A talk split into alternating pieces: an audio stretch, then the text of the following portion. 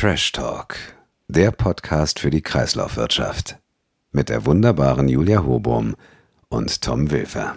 Herzlich willkommen zu unserer ersten Trash Talk Sonderfolge von der IFAD in München. Julia Hobum und ich werden diese Woche täglich zusammen mit wechselnden Gesprächspartnern von der Messe berichten.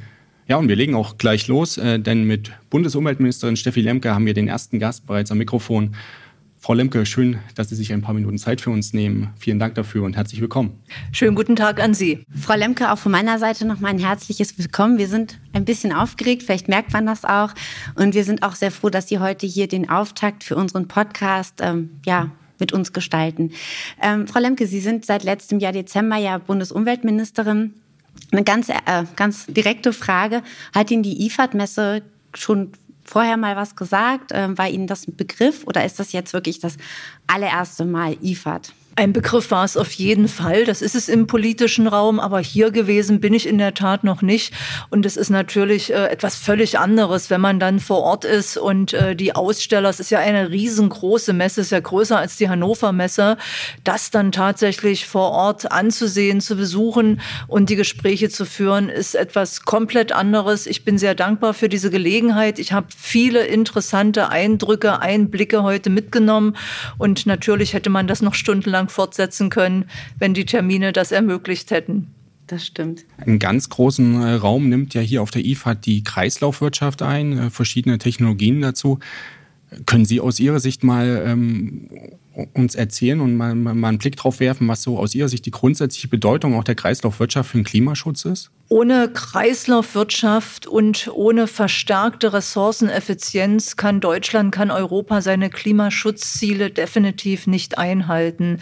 Wir schauen bei Klimaschutz in der Regel auf die erneuerbaren Energien, also den Ausbau der Erneuerbaren und den Ausstieg aus äh, Kohle, Gas und Erdöl. Das ist aber nur ein Teilaspekt und das für den Klimaschutz, für das Erreichen der Klimaziele zwingend mehr Kreislaufwirtschaft und weniger Rohstoffeinsatz, also Primärrohstoffeinsatz notwendig ist, sonst wird das nicht klappen. Das ist bisher noch ein bisschen wenig im öffentlichen Fokus, auch im politischen Fokus.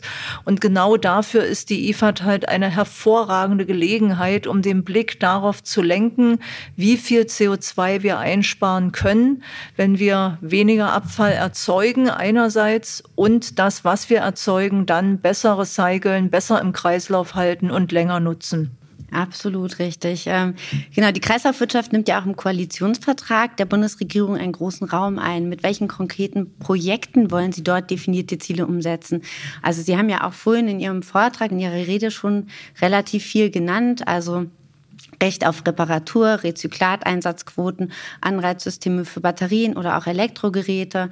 Das chemische Recycling ist ja auch immer wieder ein Thema. Gibt es noch weitere Ziele, die Sie sich vielleicht auch aufs Tableau geschrieben haben oder dem BMUV? Sie haben die Kernthemen jetzt gerade alle schon aufgezählt. Das will ich dann gar nicht wiederholen. Und äh, das ist ja gut, äh, wenn das auch eine so große Übereinstimmung gibt. Wir werden all das in einer Kreislaufwirtschaftsstrategie bündeln, weil auch das hatte ich gesagt. Wir reden ja über Tausende, Hunderttausende oder, oder Millionen von Produkten, von äh, sehr, sehr vielen Produktgruppen. Und man kann es natürlich nicht für jedes einzelne Produkt regeln. Deshalb ist die Kreislaufwirtschaftsstrategie der eine Bereich und generell die Frage von Recyclingfähigkeit von Produkten, von auch Reparierbarkeit von Produkten, von Langlebigkeit von Produkten, dies von Anfang an beim Design, beim Ökodesign für Produkte stärker zu berücksichtigen, ist, glaube ich, ein Schlüssel, weshalb wir hier sehr stark auf die äh, Sustainable Product Initiative der EU-Kommission schauen die äh, uns darin sehr stark unterstützen wird, eben es über verschiedene Produkte und Produktgruppen zu bündeln. Und die Batterieverordnung, die gegenwärtig auf EU-Ebene in der Diskussion ist, soll so ein bisschen ein, eine Art Flagship dafür mhm. sein, wie wir das machen können. Batterien ist ein besonders wichtiger Bereich im Moment aufgrund der schnell hochlaufenden Nachfrage danach, danach und den wirklich vielen wertvollen Rohstoffen, die darin enthalten sind. Wir können den Ausbau der Elektromobilität nicht schaffen, wenn wir nicht von Anfang an auf recyclingfähige, auf wiederverwertbare Batterien setzen. Ja, definitiv. In der Batterieverordnung ist ja auch ein wichtiger Punkt und auch ganz neu geplant Rezyklateinsatzquoten. Und Sie sagten eben schon äh, so ein bisschen die Batterieverordnung könnte ein Flagship sein oder ein Vorbild für, für äh, andere Verordnungen. Ähm, wo können Sie sich das noch vorstellen? Ähm, ähnliche Regelungen im E-Schrottbereich also, oder für Elektronikgeräte, ist ja nicht gleich Schrott, aber für Elektronikgeräte oder Verpackungen, wäre das da auch denkbar? Das werden wir einerseits mit der Kreislaufwirtschaftsstrategie etwas umfassender ansprechen und äh, umfassender äh, bearbeiten können. Ganz konkret ist, glaube ich, der Bereich Plastikabfälle nach wie vor einer der gravierendsten, weil er eben so stark zur Verschmutzung unserer Umwelt, der Weltmeere beiträgt und wir im März ja auch auf der UNEA 5.2, also der UN-Umweltversammlung beschlossen haben, dass in zwei Jahren ein verbindliches weltweites Plastikabkommen beschlossen werden soll und parallel beschlossen wurde, dass die Nationalstaaten auf diesem Weg bis zu dem internationalen Abkommen auch bereits nationale Schritte unternehmen sollen. Das heißt, die Frage mehr Mehrweg, weniger Plastikabfälle, besseres Recycling von Plastikabfällen ist einer, der definitiv eine große Rolle spielt. Frau Lemke, die Messe ist sowohl von den Ausstellern als auch von den Besuchern sehr international. Also wir haben ja, Herr Rummel hat es ja vorhin erwähnt, wie viele Länder hier auch tatsächlich vertreten sind, ähm, exklusive Russland. Aber auch das BMUV hat ja die globale Bedeutung der Kreislaufwirtschaft und äh, einer verbesserten Ressourceneffizienz definitiv erkannt. Wie gerade in der vergangenen Woche die geschlossene Kooperation mit den USA sowie die Abschlusserklärung der G7 zu dem Thema zeigen. In welchen Bereichen wollen Sie und die Bundesregierung ganz konkret für eine Stärkung der Kreislaufwirtschaft auf internationaler Ebene sorgen? Deponieverbot wäre jetzt so vielleicht ein Stichwort oder Rezyklateinsatzquoten auch nochmal. Es ist erstmal ein ganz wichtiges Zeichen, dass sich die Energie-, Umwelt- und teilweise auch Wirtschaftsminister der G7-Staaten letzten Freitag in ihrer Abschlusserklärung zur Kreislaufwirtschaft bekannt haben und das stark untermauert haben mit der Berlin Roadmap. Das heißt, einer Vereinbarung, die konkrete Schritte zu mehr Kreislaufwirtschaft ermöglicht und dass die stärksten Industrienationen unserer Welt dies tun, zeigt auch erneut, finde ich, die Bedeutung von Kreislaufwirtschaft und Ressourceneffizienz. Wir werden das letztendlich in allen Bereichen tun, aber auch hier ist die Frage von Plastikabfällen, weil sie ein so gravierendes Verschmutzungsproblem darstellen, eine besondere. Und die Frage des Deponieverbotes, also die Durchsetzung auf europäischer Ebene, ist ein Thema, was auch eine Rolle gespielt hat. Aber es ist ein wirklich großer und bunter Strauß an Themen. Und es ist gut, dass alle G7-Staaten sich hinter diesen Zielen versammeln können. Frau Lemke, ich würde gerne zum Schluss nochmal einen Blick hier zurück auf die IFAD werfen. Sie haben schon einen Messerundgang gemacht. Äh, Innovation und Technik sind auch immer ein großes Thema. Gab es irgendwas, was Sie besonders beeindruckt hat oder wo Sie gesagt haben, da, das sind ja interessante Technologien oder interessante Herangehensweisen an bestimmte Problemstellungen? Vielleicht etwas, was jetzt nicht ganz so groß oder glänzend äh, dahergekommen ist, aber ein Messestand, an dem äh, Möbel aus der Zweitverwertung auch hier auf der Messe direkt wieder veräußert werden sollen. Äh, das hat mich insoweit äh, sehr eingenommen, als dass die Frage des äh, Rechts auf Reparatur und äh, die Frage, wie wir wirklich in unserem Alltag Produkte weitergeben, wiederverwerten, statt sie wegzuschmeißen, der schlimmste schlimmste Auswuchs ist ja im Prinzip die Retourenvernichtung, dass dieses Thema hier in dieser kleinen Wohnstube, die dann hinterher verkauft werden soll, äh, als äh, Repair-Kaufhaus, als äh, Repairstation oder eben als Wiederverkaufsstation von gebrauchten Dingen, Warenkaufhäusern auch auf dieser Industriemesse eine Rolle spielt. Das hat mich sehr gefreut, weil ich glaube, dass das ein Schlüssel ist, um dieses etwas sperrige Thema Kreislaufwirtschaft auch wirklich wirklich an die Mitbürgerinnen und Mitbürger herantragen zu können. Und äh, gerade auch bei jungen Menschen, wo man teilweise offene Türen dafür einrennt, weil die alle diese Plastikvermüllung und auch die Wegwerfgesellschaft ablehnen oder viele zumindest, sage ich es mal so, äh, raus wollen aus diesem Zyklus des äh, immer schnelllebigeren Konsumierens. Äh, das hat mich wirklich sehr gefreut, das hier so mit diesen alten Stühlchen zu sehen. Sollen wir zum Ende kommen? Ich denke schon, ja. ähm, Es war uns eine Ehre, Frau Lemke, dass Sie heute hier mit uns das Gespräch äh, gesucht, nein, nicht gesucht, aber gefunden haben. Ähm, wir wünschen Ihnen noch ganz, ganz, ganz viel Spaß, danken Ihnen für den Ausblick und ihr für Ihr kleines Resümee über die, den Auftakt der Messe schon mal und ja, ja, verabschieden uns hiermit. Genau, auch von meiner Seite besten Dank, Frau Lemke, dass Sie teilgenommen haben und äh, an alle Hörer, es geht dann nach einer kurzen Pause gleich weiter. Besten Dank. Dann gebe ich den Dank einfach an Sie beide für die hervorragende Moderation zurück und habe mich ebenfalls sehr über das Gespräch gefreut. Machen Sie es gut. Dankeschön. Danke sehr. So, herzlich willkommen zum zweiten Teil unserer ersten Sonderausgabe von der IFAD. Ja, und am ersten Tag der IFAD haben wir gleich zwei Gesprächspartner für unseren Trash Talk gewinnen können. Bei uns am Mikrofon jetzt Bernhard Kemper von der EEW, Vorstandssprecher der EEW. Herzlich willkommen. Schön, dass Sie dabei sind. Dankeschön. Bernhard, auch von meiner Seite nochmal ein herzliches Willkommen. Ähm, ja, Messe wieder nach langer Zeit. Ich glaube, vier Jahre hatten wir jetzt keine IFAD. Was sind deine ersten Eindrücke? Ich meine, jetzt ist ja noch der erste Tag, aber deine, erst, deine ersten Eindrücke oder vielleicht auch sogar deine Erwartungen an die Messe? Also drei Fragen. Der erste Eindruck, eine Mischung zwischen Wiedersehensfeier und Klassentreffen. Die Freude ist ausgesprochen groß. Mehr kann man da gar nicht zu sagen. Und ich bin eigentlich ganz dankbar, dass wir es noch Montag haben, weil der Montag üblicherweise nicht so voll ist und man Zeit hat, auch andere Gespräche zu führen, auch ungeplante Termine zu machen. Und das hat sich heute Vormittag schon genau als richtig herausgestellt. Es war ein großes Hallo wie unter alten Freunden, ein Familientreffen. Und so soll es sein. Nach vier Jahren Abstinenz ist das genau richtig.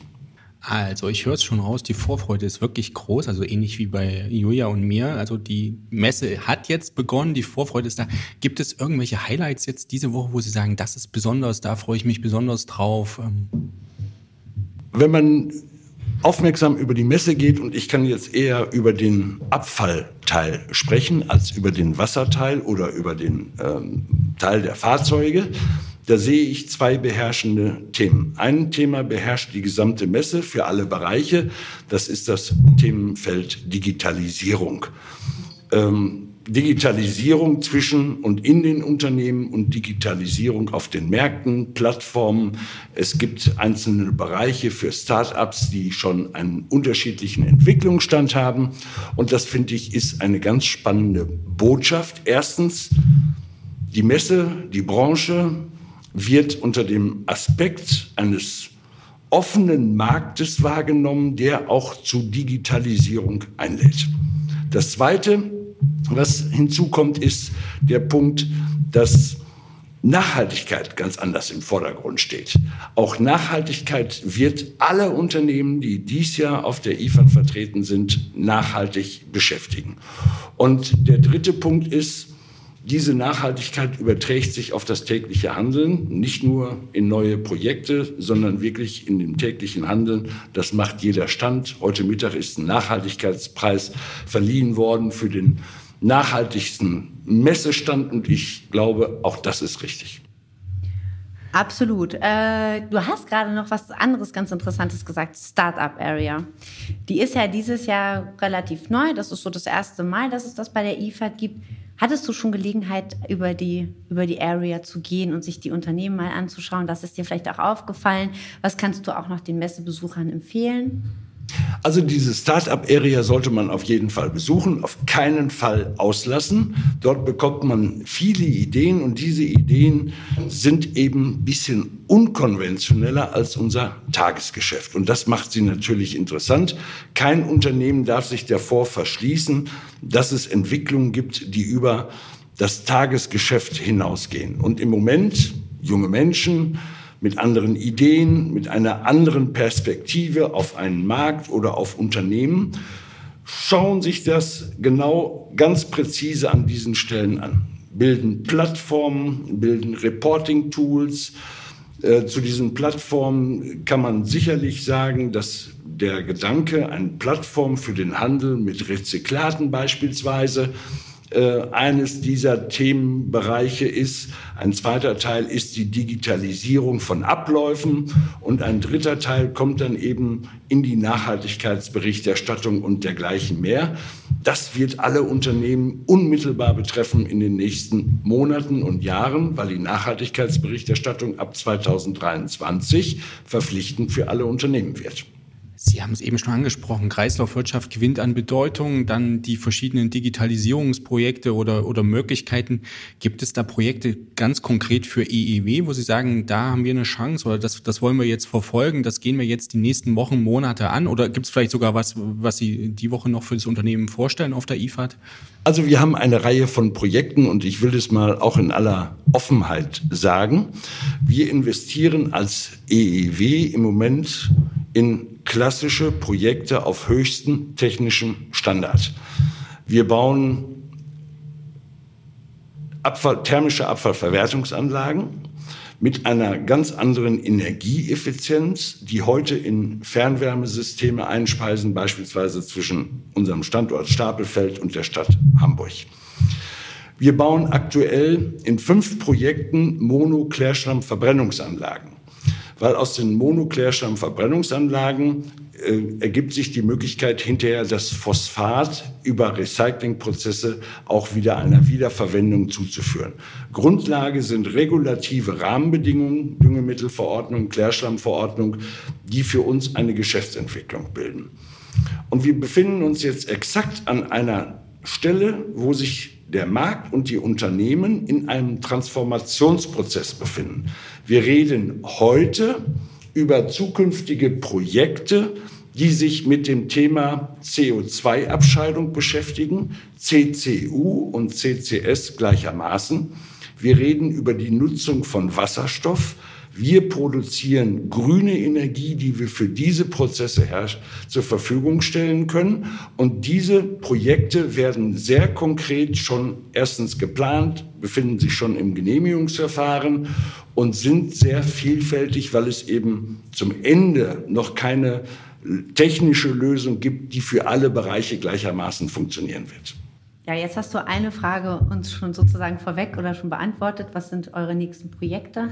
Ähm, aber auch hier an der Stelle mal, was, was, bist, was hast du für eine Meinung? Also was, was glaubst du, was die Kreislaufwirtschaft auch dann nochmal für eine Bedeutung für den Klimaschutz hat ähm, und auch in der Zukunft haben wird? Ich denke, das wird ja auch auf der Messe nochmal ganz klar, aber vielleicht jetzt auch nochmal aus Sicht von EEW und auch die, die Projekte, die du gerade angesprochen hast, für, die, für den Klimaschutz?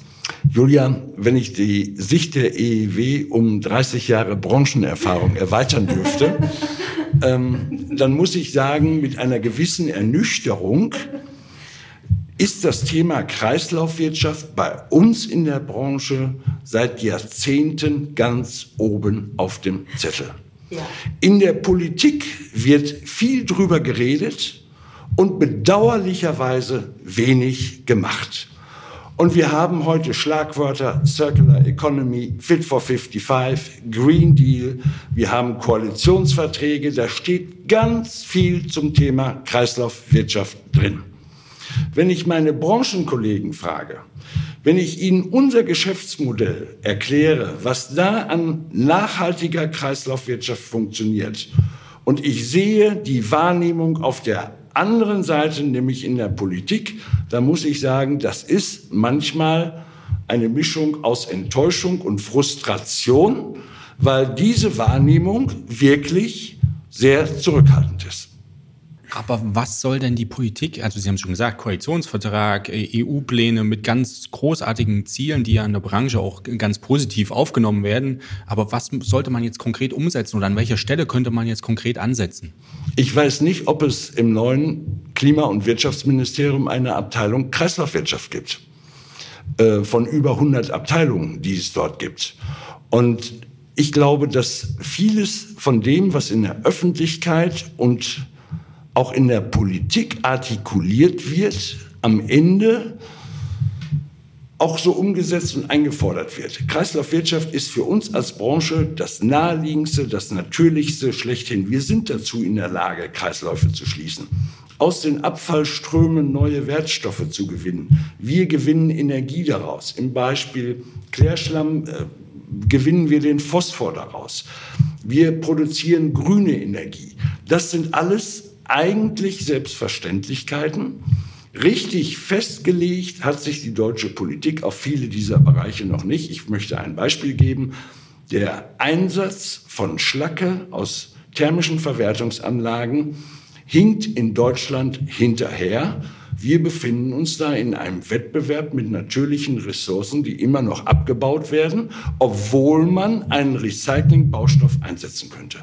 Und das ist keine Kreislaufwirtschaft, die da ja. praktiziert wird, sondern das Gegenteil.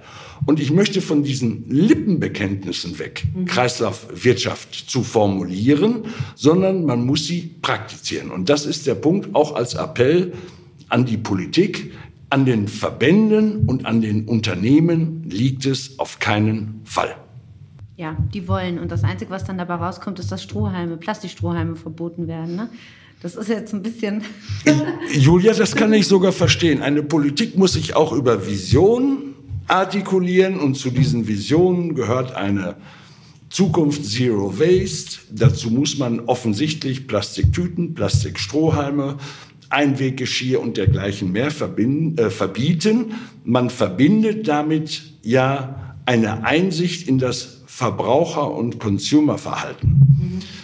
Da bin ich ein bisschen nüchterner aufgestellt. Je mehr Preisdruck auf vielen Dingen ist, wird immer weniger darauf geachtet werden, über welche Produkte ich mich als Verbraucher am Ende definiere. Ja.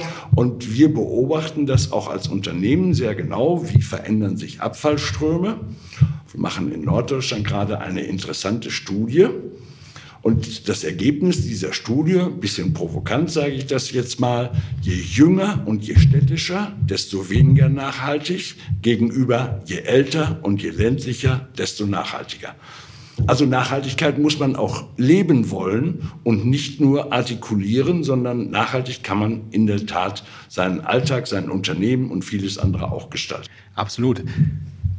Wenn ich hier so auf die Messe schaue, und wir hatten es eben auch schon im Gespräch mit der, mit der Frau Lemke, es ist ja eine sehr internationale Messe, äh, viele Aussteller aus verschiedenen Ländern, ähm, Besucher sicherlich auch. Und ähm, die EEW ist ja der, das größte Unternehmen in Deutschland für thermische Abfallverwertung. Sie haben es eben schon genannt, viele Projekte auch im Klärschlammbereich.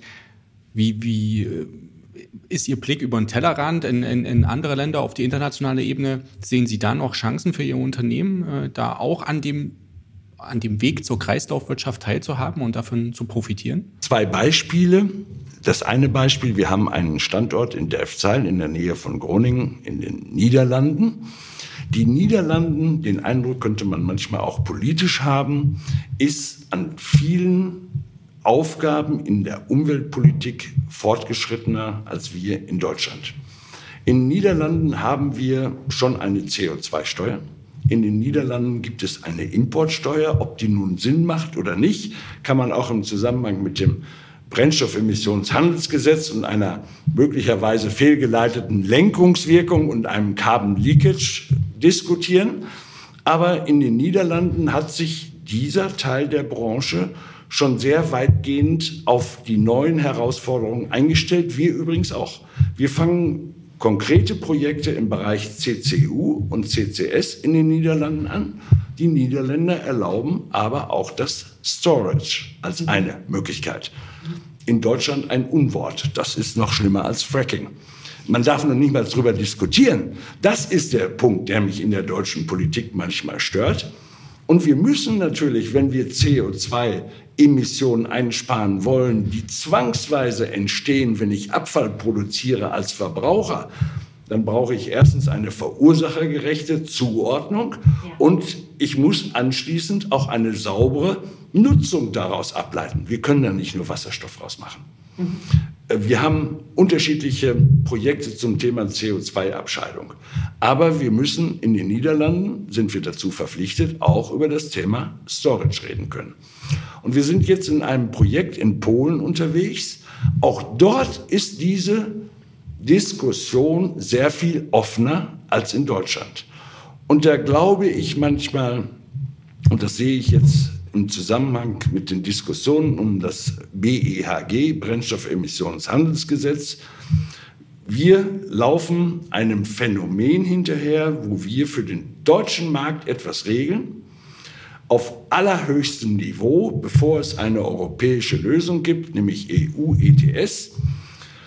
Es ist also nur eine Interimslösung und wir führen mit dieser Interimslösung dazu bei, dass wir uns in Deutschland wohlfühlen und Abfallströme neue Wege finden in Regionen, die nicht auf diesem Niveau unterwegs sind wie wir in Deutschland. Die Politik, Politik nennt das Carbon Leakage. Wir sind gerade mit Anlauf dabei, dieses Thema Carbon Leakage für Abfallströme legislativ zu organisieren. Und das ist ein Punkt, den ich manchmal in der deutschen Politik nicht verstehe, dass man da wirklich nicht über den Tellerrand guckt. Äh, in Deutschland gibt es seit 2005, seit Einführung und Umsetzung der TA-Siedlungsabfall, TASI, keine Deponien mehr in Südosteuropa bis 2040. Mhm. Ja, wo sollen die Abfälle denn hingehen, mhm. wenn nicht auf diese Deponien? Und dann habe ich dort eine Methanisierung um das 20-fache höher als in Deutschland. Da kann man in Deutschland die Augen nicht vor verschließen. Und da ist meine Aufforderung, die deutsche Politik muss auch Einfluss nehmen auf die europäische Politik, dass wir hier einen nationalen Alleingang machen und die europäische Politik macht ein Loch in anderen Regionen Europas auf. Das ist eine fehlgeleitete Entwicklung. Ähm, wir hatten auch vorhin schon so ein bisschen die Internationalität, die notwendige Internationalität der Kreislaufwirtschaft.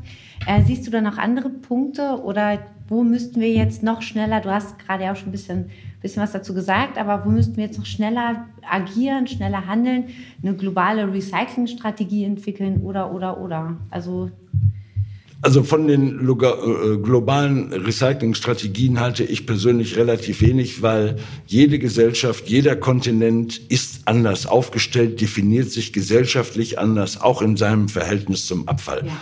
Und alle Träumereien, wir könnten in den entferntesten Ländern der Welt ein Abfallwirtschaftssystem nach deutschem Vorbild und Maßstäben einführen, der irrt gewaltig, weil er an der Stelle die Rechnung ohne die bestehenden Gesellschaftssysteme macht. Mhm. Was nicht heißt, dass diese Gesellschaftssysteme richtig sind. Nur man muss sie schrittweise entwickeln. Man kann nicht einfach eine thermische Abfallverwertungsanlage in einen schwarzafrikanischen Staat stecken und sagen, jetzt macht ihr das bitte alles so, wie wir uns das vorstellen. Das funktioniert nicht. Ich glaube deshalb, man muss eine sehr engere Verknüpfung zwischen nationalen Punkten und europäischen Punkten in einem ersten Schritt erstmal hinbekommen. Und an dem Beispiel, was ich eben mit dem Ausnahmeverbot bis 2040 und der Möglichkeit zu deponieren genannt habe, sieht man, wie eine europäische Umwelt- und Abfallpolitik noch nicht koordiniert ist an den unterschiedlichsten Stellen auch zu Problemen führen kann. Carbon Leakage. Mhm. Und deshalb würde ich, glaube ich, mit einer höheren Effizienz eher auf solche Maßnahmen schauen, bevor ich auf andere Kontinente schaue und denen erklären, wie sie es besser machen können. Die Welt funktioniert, ne? So, nach dem Blick auf die ganz große, weite Welt würde ich jetzt zum Abschluss gerne nochmal zurück hier zu IFAD kommen. Und Sie haben es aber vorhin schon gesagt, äh, Startup Area sollte man unbedingt sehen, aber haben Sie sonst noch einen Geheimtipp für Messebesucher, welchen Stand sollte man unbedingt gesehen haben und dann Neben dem EEW-Stand. Neben dem EEW-Stand natürlich, logischerweise. Aber selbstverständlich. Auf alles Helle. Und äh, da Sie ja auch wirklich ein erfahrener IFAD-Besucher sind, welche Abendveranstaltungen sollte man sich nicht entgehen lassen? Also, äh, der Bayerische Abend ist ein Muss, das ist überhaupt gar keine Frage. Ähm, der BDE-Abend ist natürlich auch ein Muss. Auch da werde ich sein und wir haben auch unsere eigene natürlich kleine Standparty am Donnerstag. Da sind die Kapazitäten ein bisschen begrenzter als in den großen anderen Bereichen. Ich finde es immer interessant und das fällt manchmal so ein bisschen von der Tischkante, was sich auch auf der Technikseite der mhm. IFAD entwickelt. Ähm, wir sind hier in einer Wolke unterwegs, wo alle Dienstleister unterwegs sind, wo die Dienstleister hehre Ziele formulieren. Ähm, ich habe eben zwei dieser großen Megatrends ja auch genannt, Digitalisierung und Nachhaltigkeit. Das steht jetzt auf jedem Stand. Wir reden über, ich glaube, auch eine verstärkte Europäisierung. Es gibt Tendenzen im Markt, die auch neue Marktmöglichkeiten und Konstellationen auf der Unternehmensebene kreieren. Und dann finde ich spannend, wie funktioniert eigentlich die Technik für das alles, was wir da am Ende machen.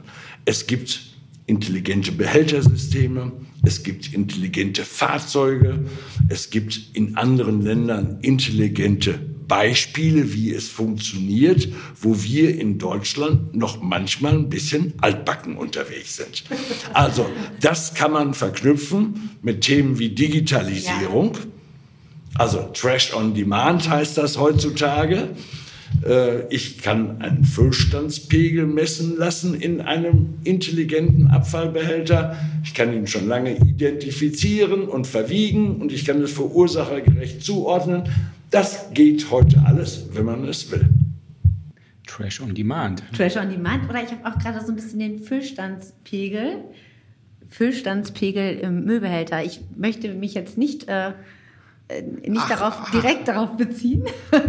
Aber das ist absolut richtig. Wir sind heute auch ein bisschen über die Messe gelaufen, also auch gerade so auch im Pumpenbereich, also eigentlich überall. Es gibt überall wieder Neues zu sehen und auch in den letzten Jahren hat die Welt ja nicht stillgestanden und deswegen ist es super spannend. Wir kommen auf jeden Fall am Donnerstag mal bei EEW vorbei. auf jeden Fall. Vielleicht ist dann auch das Thema Füllstand nochmal Füllstandspegel. Nochmal für mich nochmal noch ein ganz ja. anderes Thema. Ähm, auf jeden Fall. ich bin aber kein Müllbehälter, das will ich nur mal betonen. Nein, aber zum, Müll, äh, zum Müllstand oder Füllstand können wir alle beitragen. möchtest du noch irgendwas den Zuhörern mitgeben? Weil tatsächlich, so kurzweilig es war, es, wir sind schon am Ende. Also genießt die Messe, mehr kann ich da nicht zu sagen, führt viele Gespräche. Schaut auf die Entwicklung. Wir haben Riesenchancen. Davon bin ich zutiefst überzeugt. Ich kenne die Branche seit vielen, vielen Jahren jetzt. Und ich glaube, die Zeiten waren so gut wie selten, um auch unter den Rahmenbedingungen, auch im Sinne unserer Gesellschaft etwas zu entwickeln. Und das sollte man ernst nehmen und nicht nur als Fensterpredigt halten. Ja, das ist ein tolles Abschlusswort. Das ist ein tolles Abschlusswort. Ähm, Herr Kemper, vielen Dank, dass Sie teilgenommen haben an unserem Trash Talk. Die nächste Folge, liebe Hörer, geht dann morgen online. Dann ja. haben wir auch einen weiteren Gast und die Stimmung ist, man hört es schon raus, hervorragend auf der IFAD. Also dranbleiben. Es ist wirklich ein Klassentreffen. In diesem Sinne, vielen Dank. Danke. Sehr gerne. Herzlichen Dank.